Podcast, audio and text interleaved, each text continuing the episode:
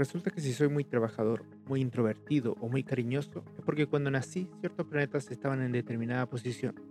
Y eso dice que soy del signo Pisces. Eso me une a millones de personas que han nacido en un determinado rango de fechas. O no, espera. Resulta que hace poco hubo un cambio. Se incorporó Ofiuco a la lista de dibujitos que rige nuestra personalidad. O no, porque depende a quién le preguntes, ese signo está o no está en el listado de signos del zodíaco. Ni siquiera en esto se ponen de acuerdo los astrólogos. En este capítulo veremos por qué tiene o no tiene sentido creer en el horóscopo y más generalmente en la astrología. En el capítulo de hoy, las estrellas guían nuestro camino.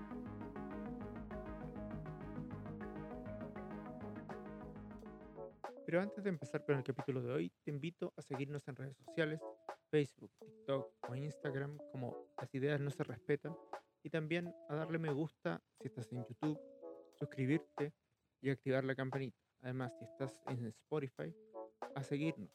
Eso nos ayuda a poder avisarte cuando saquemos un nuevo capítulo y también nos da más visibilidad y ayuda a crecer este proyecto.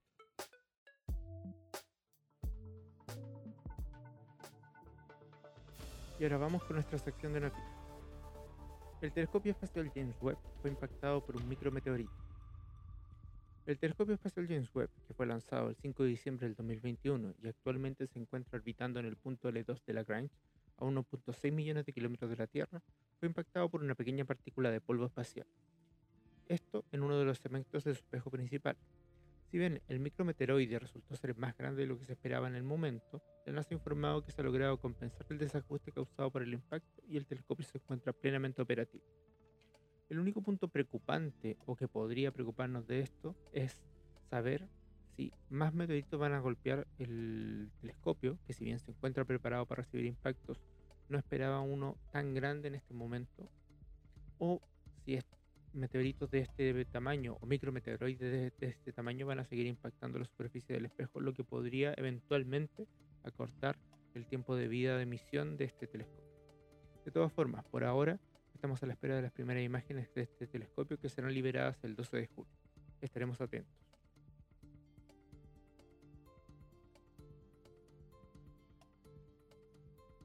Por otro lado, la NASA ha seleccionado el lugar de aterrizaje para la futura misión espacial Da Vinci, que es el acrónimo de Deep Atmosphere Venus Investigation of Noble Gases. Esta misión está proyectada para ser lanzada en junio del 2029 y planea llegar a Venus en junio del 2031. Tiene por propósito dilucidar el origen de la atmósfera venusina y las propiedades de la superficie del planeta. La misión consta de un módulo aterrizador y un orbitador, Da Vinci y Veritas. El aterrizaje se realizará en una zona montañosa de Venus llamada región Alfa, en el sur del planeta cerca del Ecuador.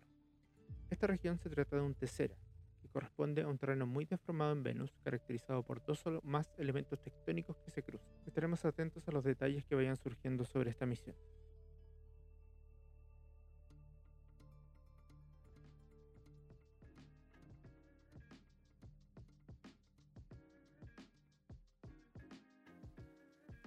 Pero vamos al grano. ¿De qué se trata la astrología? La astrología la conocemos generalmente por el horóscopo o las cosas que aparecen en los diarios, en la televisión. Cada cierto tiempo aparece un personajillo dando las características de los signos o tratando de adivinar el futuro, sobre todo para Año Nuevo. Hay muchas predicciones que tienen que ver cómo va a ser el año para cada uno de los signos. Pero ¿de qué hablamos cuando hablamos de astrología? La astrología es una pseudociencia que se compone de un conjunto de creencias, ¿vale? que no son solo el horóscopo, el horóscopo es la, expresión más cotidiana que tenemos de la astrología, pero también están las cartas astrales, la adivinación del futuro, eh, también a veces se mezcla un poco con el tarot, que vamos a hablar en algún momento de él en específico. Pero ¿de dónde surge esta astrología? Lo que se cree es que el ser humano partió tratando de entender los patrones de la naturaleza hace 25.000 años antes de Cristo, ¿vale? De hecho, hay eh, evidencias en grabados de huesos, en cuevas donde se representan las fases de la luna. Posteriormente, esto evolucionó y se empezaron a desarrollar lo que se denominaron calendarios agrícolas. Estos calendarios agrícolas se unían a la observación del cielo y decían que cuando determinados astros estaban en determinadas posiciones iban a ocurrir ciertos eventos naturales. como podría ser la caída de lluvias, la llegada del calor, o bien, em, qué sé yo, sequías y cosas de ese estilo. Se cree que estos conocimientos y este entendimiento del entorno pronto se fue migrando hacia otros ámbitos de la vida diaria, metiéndose, por ejemplo, con la personalidad de las personas, con la suerte en determinados negocios, en determinadas actividades. Probablemente también se empezó a creer que la astrología o que esta, estos movimientos de los astros podían predecir el destino de algunas batallas y algunos eventos importantes que ocurrían en los pueblos antiguos. Pero ¿de dónde nace la astrología? La astrología que conocemos hasta nuestra época pasó por un montón de evoluciones. La primera y la más importante quizás es lo que tiene que ver con Babilonia y todo el área de Mesopotamia. En estas zonas la astrología era lo que se conocía como de tipo mundana. Eso quiere decir que, como les decía antes, se dedicaba a predecir hechos y sucesos del día a día y no tanto a predecir el futuro específico de personas. Posteriormente, en Egipto también se desarrolló una especie de zodiaco, el cual se vio influenciado por los persas y por eh, la ocupación de Alejandro Magno. Y aquí surge, gracias a Ptolomeo, lo que conocemos como la astrología de horóscopos. Esta astrología de horóscopos es la que se dedica a conocer y asociar el movimiento de los astros dentro de un plano, ¿cierto? De una especie de mapa del cielo donde se dibujan constelaciones y la posición de los planetas sobre estas constelaciones, más la posición de la luna, el sol, etcétera, una combinación de variables, darían o resultarían en determinados rasgos de personalidad de los individuos que nacen bajo esa influencia y también podrían predecir cuál va a ser el futuro de estas personas. Aquí donde probablemente nacen o se crea la semilla de lo que serían las cartas astrales que vemos hoy día y el horóscopo que dan en la televisión o en la radio. Desde la astrología helénica, ¿vale? Eh, con el avance de las conquistas de Alejandro Magno, se fue llevando la astrología hacia otras partes y llega finalmente a Roma. En Roma eh, estaban muy preocupados con esto de la astrología, lo que llamaban la sabiduría caldea. Había preocupación al inicio de que y habían, pueden encontrar textos donde se recomienda no usar esta sabiduría caldea para predecir eventos de la agricultura o para decidir el trabajo en las granjas. Posteriormente, con la conquista de Alejandría por parte de los musulmanes, eh, los textos de astrología empiezan a, ser traducidos por eruditos islámicos. De esta manera, a través de estos eruditos islámicos, llega a Europa el conocimiento de la astrología. Con la traducción de estos textos del árabe al latín, eh, se dice que empieza un poco el renacentismo europeo. Eh, los principales astrónomos de esa época, Galileo Galilei, Tycho Brahe o Johannes Kepler, eran también astrólogos en cortes. Estaba, podríamos decir que entre comillas, de moda la astrología y por lo tanto eh, daba buena plata ser astrólogo de una corte. Me imagino en la literatura de esa época, la literatura renacentista, en obras de William Shakespeare o Lope de Vega, Pedro Calderón de la Barca, también se ven referencias a la astrología.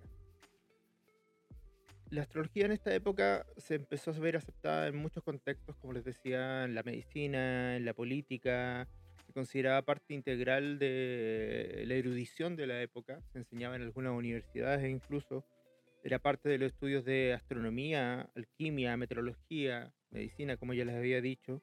Sin embargo, hacia finales del siglo XVII, cuando aparecen conceptos como el heliocentrismo por el lado de la astronomía o la mecánica newtoniana por el lado de la física, se ponen en duda estos, los fundamentos de la astrología. Y con ello se logra que la astrología pase de esta posición académica que tenía a ser solamente una creencia.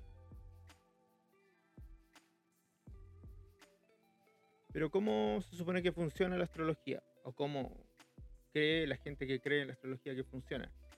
Como les decía en un inicio, hay una especie de mapa, ¿cierto? Que se traza sobre el cielo que nosotros vemos, donde se representan 12 constelaciones, 12 casas del zodiaco, ¿vale? 12 figuras que eh, representan a Géminis, Cáncer, todo esto que conocemos como los signos zodiacales, ¿vale?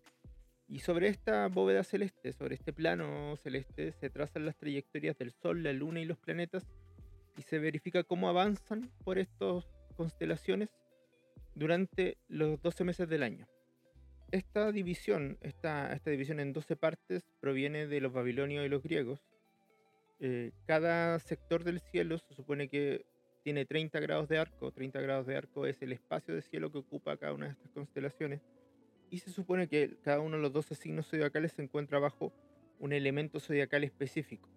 Los cuatro elementos zodiacales son, sorpresa, aire, fuego, tierra y agua. Esto viene también relacionado con la alquimia y la filosofía aristotélica. Recordemos que Aristóteles decía o creía en esa época, filosofaba, entendía que todos los elementos del universo, todos los elementos del mundo estaban compuestos por estos cuatro elementos fundamentales y que podían ser alterados por estos cuatro otros elementos también. Entonces, ¿qué dicen los astrólogos? Que esto, la mezcla de estas características, ¿cierto? El tránsito de los planetas en estas 12 eh, divisiones del cielo, más eh, esta relación de esas 12 divisiones con los elementos, es lo que da origen a los arquetipos de personalidad que se plantean y que se dicen cada vez que escuchamos el horóscopo.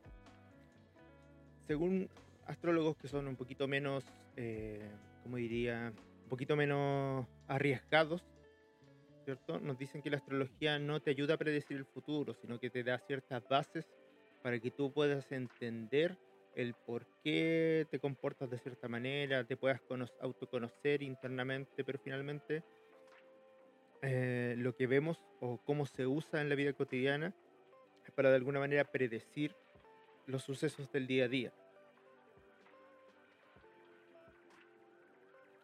Obviamente todo lo que hemos mencionado hasta ahora tiene estricta relación con la astrología como la conocemos en Occidente. En otras partes también se desarrolló y de manera paralela muchas veces, aunque también de pronto influenciada por este conocimiento que hemos eh, dicho hasta ahora, también se desarrollaron tipos de astrología. Por ejemplo, en China, es conocido hoy en día en, todo el mundo el horóscopo chino.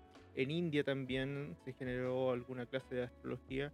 Por lo tanto, finalmente podemos ver que esto obedece a una deformación de una manera estandarizada, de una manera que tenemos los seres humanos, de encontrar patrones, como hablábamos en el capítulo anterior, en las cosas que nos rodean y de esa manera poder explicar los sucesos del mundo.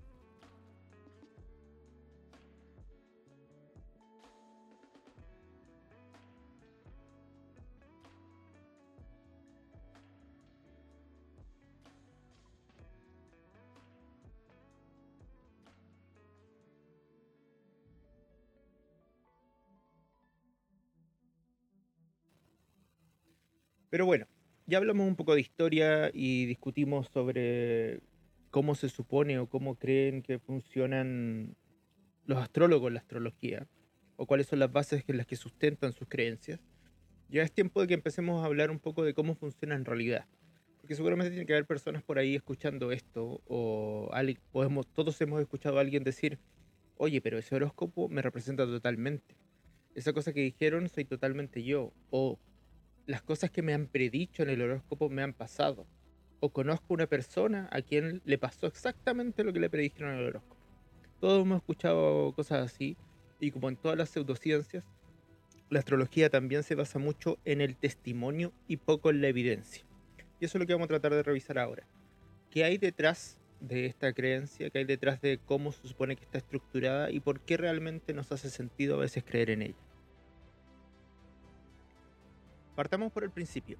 Supone que la astrología se basa en un mapa del cielo que se divide en 12 segmentos, cada uno de los cuales representa constelaciones. Aunque en rigor esas constelaciones no están exactamente ubicadas en esos 12 segmentos. Pero bien, vamos a partir por estas constelaciones. ¿ok? Las constelaciones en realidad son representaciones gráficas que tratan de llevar a un plano estrellas que en realidad no están en el mismo plano en realidad, las estrellas que podemos ver en una constelación normalmente están separadas por distancias gigantescas. Además de eso, sabemos, porque lo tenemos súper claro científicamente, está probado, que la luz de las estrellas que nosotros vemos hoy en realidad ha viajado millones de años hasta llegar a nosotros. De hecho, las estrellas más cercanas a nosotros, que son Alpha Centauri y Beta Centauri, están a unos 4.3 años luz de nosotros. Incluso la luz del propio Sol se demora en llegar a nosotros, por lo tanto nunca estamos viendo en realidad una representación del ahora de esas estrellas.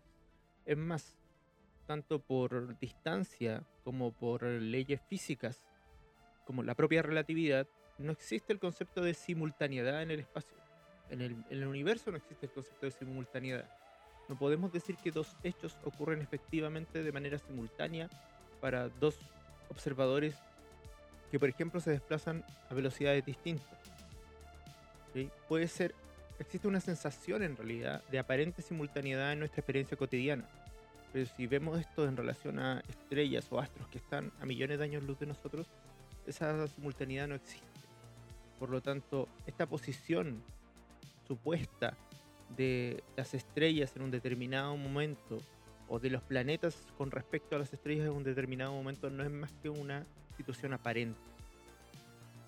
En realidad cuando decimos, por ejemplo, que alguien nació en el 13 de febrero de X año y entonces el planeta Marte estaba sobre la constelación de, no sé, Orión, lo que sea, en realidad ni ese planeta estaba exactamente en esa posición, ni esa estrella se, encuentra en ese momento en esa posición, sino que está en una posición relativa al tiempo en el que nosotros estamos viendo esa luz. Por lo tanto, como base ya, los cimientos de la astrología son un poco débiles. Ahora bien, los astrólogos te van a decir que para calcular una carta astral ellos realizan complejos cálculos matemáticos. Incluso hay algunos que te van a decir que usan tablas de la NASA. Bueno, estos datos en realidad o estos cálculos que hacen tampoco son tan complejos. Es simplemente determinar la posición de un planeta o de la luna en un determinado momento del tiempo en el espacio. Eso lo sabemos hacer desde Newton, con relativa precisión. Y cuando hablamos de tablas de la NASA, simplemente son tablas con datos. Los datos se pueden usar para lo que sea. Yo puedo usar los datos de la NASA para pintar colores en un, qué sé yo, en un cuadro. Puedo usar los datos de la NASA para calcular números de la lotería. Puedo usar datos de la NASA para calcular lo que sea. Y eso no significa que lo que estoy calculando tenga algún sentido o algún valor científico.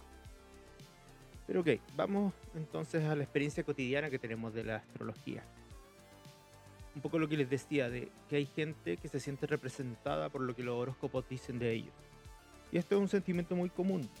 Si leemos un horóscopo, por ejemplo, voy a tomar uno, uno que busqué en internet donde dice, los Aries son, de todos los signos, los que más cómodos se sienten comenzando nuevos proyectos les gusta llevar la vara de mando y no tienen miedo a lanzarse hacia lo desconocido.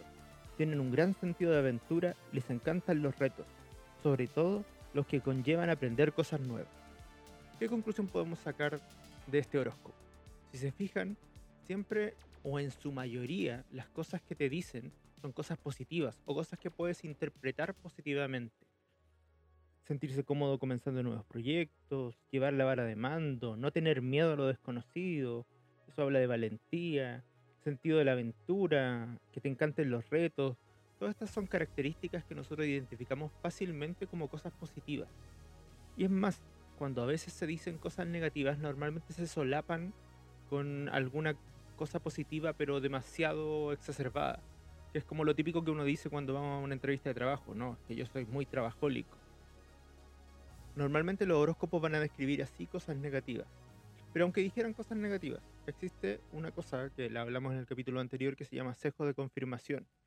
Normalmente tendemos a creer las cosas que confirman nuestra creencia previa y eso también aplica con nosotros mismos. Por otro lado, existe un sesgo a escuchar cosas positivas y dejar de lado las cosas negativas. Entonces, cuando escuchamos una descripción como la que le acabo de leer, probablemente voy a decir, sí, en realidad yo soy valiente. Sí, en realidad yo soy arriesgado porque es lo que queremos ser, es como queremos vernos reflejados en este horóscopo que estamos leyendo. Otras veces lo que hace el horóscopo es dar definiciones ambiguas. del tipo eh, Aries es muy arriesgado, pero cuando las cosas realmente importan se toma su tiempo para tomar decisiones. Bueno, ¿qué es Aries? ¿Es arriesgado o es precavido? Ese tipo de definiciones ambiguas deja abierta la posibilidad de que cualquiera interprete el horóscopo tomando lo mejor de cada parte, lo mejor de cada lectura. Finalmente, eso nos hace sentirnos identificados con el horóscopo. Pero ok, no tienen por qué creerme esto, porque cualquiera podría decir es algo que te estás sacando de la manga y no hay pruebas de que eso es así. Sí hay pruebas. Hay un experimento clásico que hizo el psicólogo Forer en 1948, donde lo que hizo fue tomar a 39 de sus estudiantes de psicología, los hizo pasar por una prueba de personalidad y les dijo que basados en esa prueba de personalidad le iba a entregar a cada uno un resultado que iba a ser personalizado mostrando cuáles eran sus características personales. Al final de la prueba, lo que Forer hizo fue entregar a cada uno de los estudiantes una copia idéntica del mismo resultado. A todos les puso el mismo resultado. Y después les pidió que calificaran en una escala de 1 a 5 con qué grado de certeza se sentían identificados con la descripción que venía en, esa, en ese resultado. El promedio de los estudiantes calificaron con una precisión de 4.3 esta descripción. Eso quiere decir que se sentían en promedio muy identificados y sentían que eso estaba escrito para cada uno de ellos. Obviamente, Forer después les confesó que era una descripción general que había tomado de algunos libros de astrología. ¿Por qué se sintieron identificados con esta descripción? Precisamente por lo que les decía antes. Se trataba de descripciones vagas, de descripciones generalistas, que podían aplicar para cualquier persona. Ok, pero habrá quien me diga que esto no es prueba suficiente. Todos sabemos que los horóscopos los escriben los estudiantes en práctica de los diarios, ¿cierto? Bueno, los que defienden la astrología como una práctica más seria, probablemente van a decir, bueno, ¿y la ciencia no se ha hecho cargo de probar esto? Porque si la ciencia dice que la astrología no es verdad, debería por lo menos tomarse la molestia de probarlo. O también podemos preguntarnos, ¿ha habido alguien que haya hecho un estudio sistemático basado en el método científico para poder determinar si los patrones a los que alude la astrología de personalidad, de sucesos eh, predichos, de alguna manera tiene alguna base? Bueno, vamos a tomar algún ejemplo hay una cosa que se conoce como el efecto Marte. ¿Y qué es el efecto Marte? Es una supuesta correlación estadística entre la eminencia atlética, es decir, las capacidades atléticas de una persona, y la posición del planeta Marte en relación con el horizonte en el momento y lugar en que nació esa persona. Este, por decirlo menos, controvertido hallazgo fue informado por primera vez por el psicólogo y neoastrólogo, ojo ahí, neoastrólogo, francés Michel Bouquelin, en su libro La influencia de las estrellas de 1955. Bouquelin sugirió que un número estadísticamente significativo de campeones deportivos nacía justo después de que el planeta Marte se elevara o culminara, o sea, estuviera bajando. Pero no ofrecía más que una correlación. ¿Cuál era la verdadera razón de que esto se produjera, si es que se producía? En el 2002, Geoffrey Dan llevó a cabo un análisis que nos sugiere una razón. Durante el siglo XIX, muchos franceses de clase alta tenían una gran fe en la astrología y tenían acceso a almanaques populares que mostraban la posición exacta de los planetas durante cada día. Además, los padres en esa época informaban de forma verbal el nacimiento de los hijos en la oficina local de comadronas. Den descubrió pruebas que sugerían que algunos padres anhelaban tanto ver que sus hijos descollaran en la vida que deliberadamente daban una fecha errónea de su nacimiento para que el evento fuera astrológicamente auspicioso. Posteriormente, estos padres hacían todo lo posible para que sus hijos fueran campeones deportivos, por lo tanto las profecías se cumplían a sí mismas. Es decir, los padres alteraban la fecha de nacimiento de sus hijos con el objetivo de conseguir un beneficio astrológico y después hacían los esfuerzos necesarios para que esa profecía se cumpliera. Bueno, esta es una de las teorías respecto de este efecto Marte. En su momento, eh, Michel Guggenheim tomó datos, juntó un cierto grado de evidencia, ¿cierto? Sobre este evento, pero en realidad estudios posteriores descubrieron una serie de fallos metodológicos en el análisis de Kukelin. Excesivamente pocos datos. Eh, habían algunas cosas que se conocen como cherry picking, es decir, tomar datos que favorezcan la teoría que previamente tengo y otra cantidad de imprecisiones de, metodología en la realización de este estudio. El estudio ha sido ampliamente rechazado, no se ha encontrado correlación, simplemente casualidad. O, como planteaba Den en su análisis, probablemente tiene que ver también con este falseo de datos que se producía.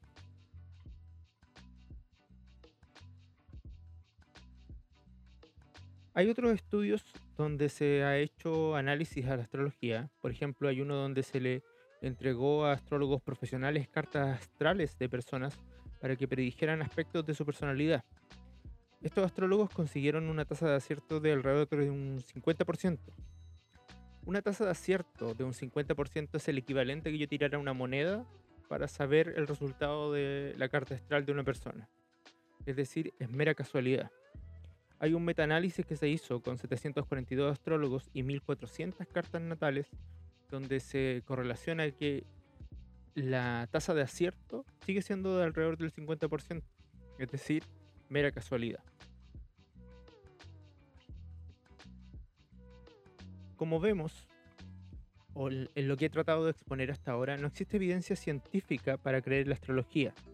Y la mayoría de las veces simplemente necesitamos creer en estas explicaciones simples sobre el futuro y lo que nos rodea.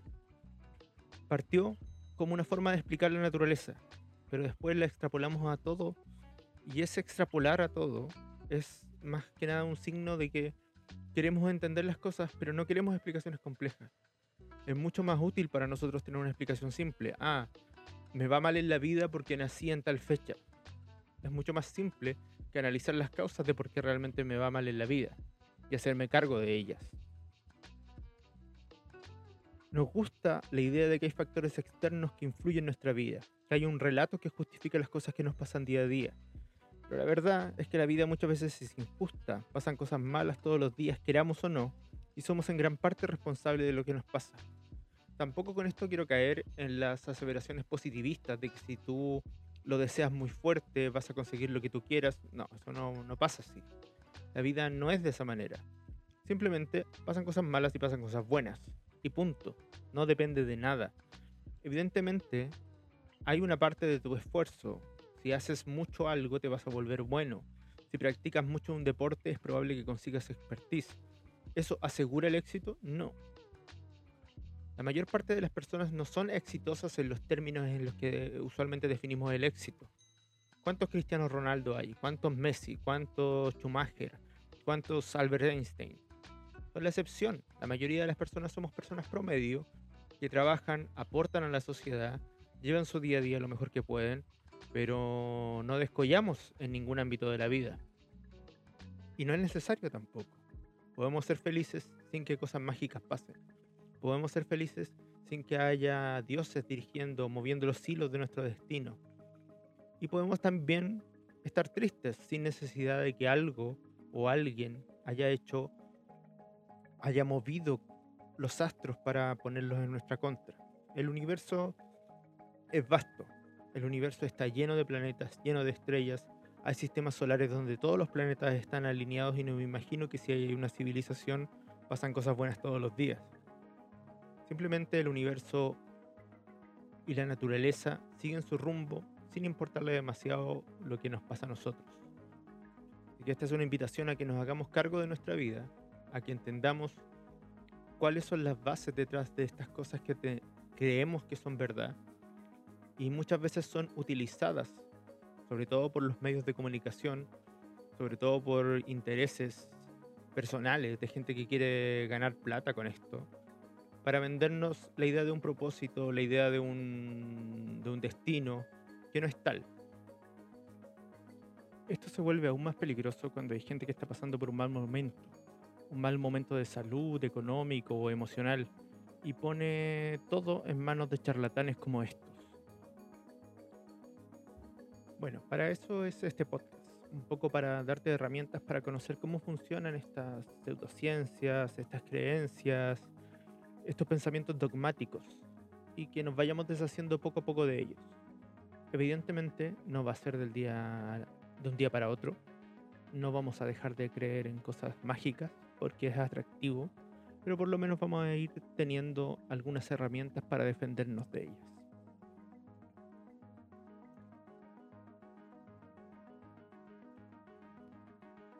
Esto fue Las ideas no se respetan.